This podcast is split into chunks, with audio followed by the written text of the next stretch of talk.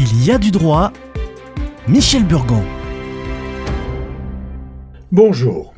La crise sanitaire nous a surpris et elle a fait planer au plus bas le risque de mort. Saint Matthieu nous dit Tenez-vous prêts, car le Fils de l'homme viendra à l'heure où vous n'y penserez pas. Bien sûr, votre patrimoine est moins précieux que votre âme. Pourtant, il devrait être prêt lui aussi, surtout en présence de signes précurseurs ou de risques aggravés de fin de vie. À la douleur de la disparition viennent s'ajouter des obligations juridiques et fiscales pour vos proches. Se préparer, les préparer, nécessite une information précise et, après analyse, d'une simulation de la recherche des meilleures solutions. La première simulation nous a été offerte par nos disparus. Sans nous en rendre compte, nous avons vu se dérouler des formalités, solder des comptes, subi des prélèvements.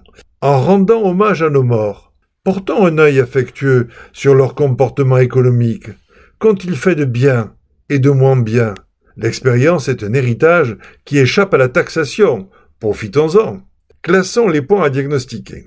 Entente familiale et concurrence entre héritiers. Peut-on être sûr qu'il n'y aura pas de conflit? Soit parce qu'il n'y a qu'un seul bien désirable, soit parce que sont nées des dissensions. Peut-on améliorer ou résoudre ces difficultés? Y réfléchir, c'est se préparer. À l'inverse de leurs voisins, les Français ne pensent pas assez à faire leur testament. Comme dans bien des domaines, l'excès de réglementation n'incite pas aux initiatives. Le testament pourtant permet de préparer sa succession et d'organiser le partage de ses biens.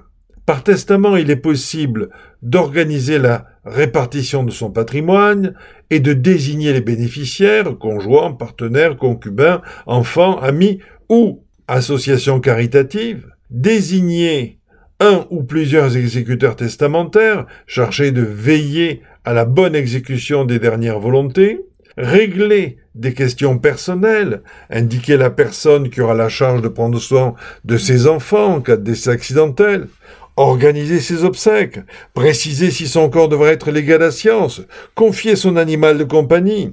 La liberté testamentaire connaît certaines limites juridiques. Ainsi, il n'est pas possible de déshériter totalement ses enfants, ou à défaut son époux ou épouse, suivant qu'il s'agit d'héritiers dits réservataires.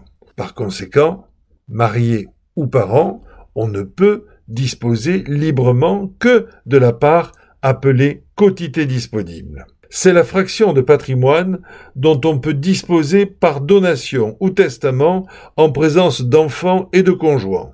Son montant est de la moitié si le défunt laisse un enfant, un tiers s'il y a deux enfants, un quart s'il y a trois enfants, ou davantage, trois quarts en présence du conjoint s'il n'y a pas d'enfant. La réserve, à l'inverse, est la fraction de la succession qui revient obligatoirement aux enfants, ou à défaut aux conjoints survivants. Le montant est la moitié si le défunt laisse un seul enfant, les deux tiers s'il y en a deux, les trois quarts s'il y en a trois ou plus, ou simplement un quart pour le conjoint s'il n'y a pas d'enfant.